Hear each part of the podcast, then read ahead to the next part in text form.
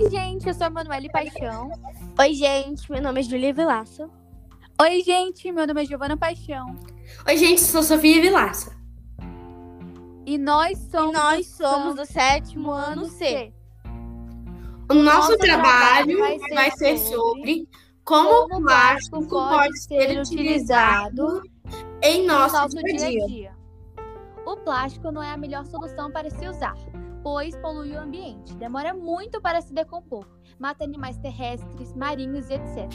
Ele ainda continua sendo muito utilizado, mesmo sendo poluente. Mas em alguns lugares, o canudo de plástico foi proibido.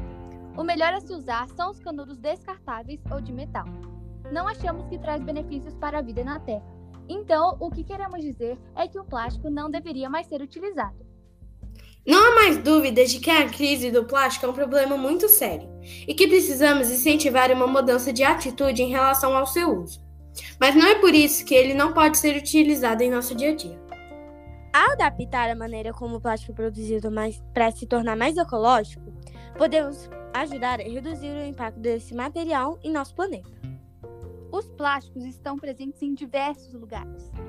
Podem ser encontrados em vários objetos, como tapetes, cobertores, travesseiros e até mesmo nos dispositivos eletrônicos que nos permitem acessar a internet ou nos comunicar com familiares e amigos em qualquer lugar.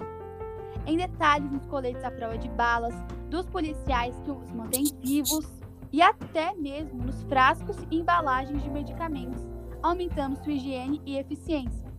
Sem dúvida nenhuma, o plástico é um elemento muito importante para o nosso dia a dia, mas precisamos saber utilizá-lo com consciência. Tchau! Tchau!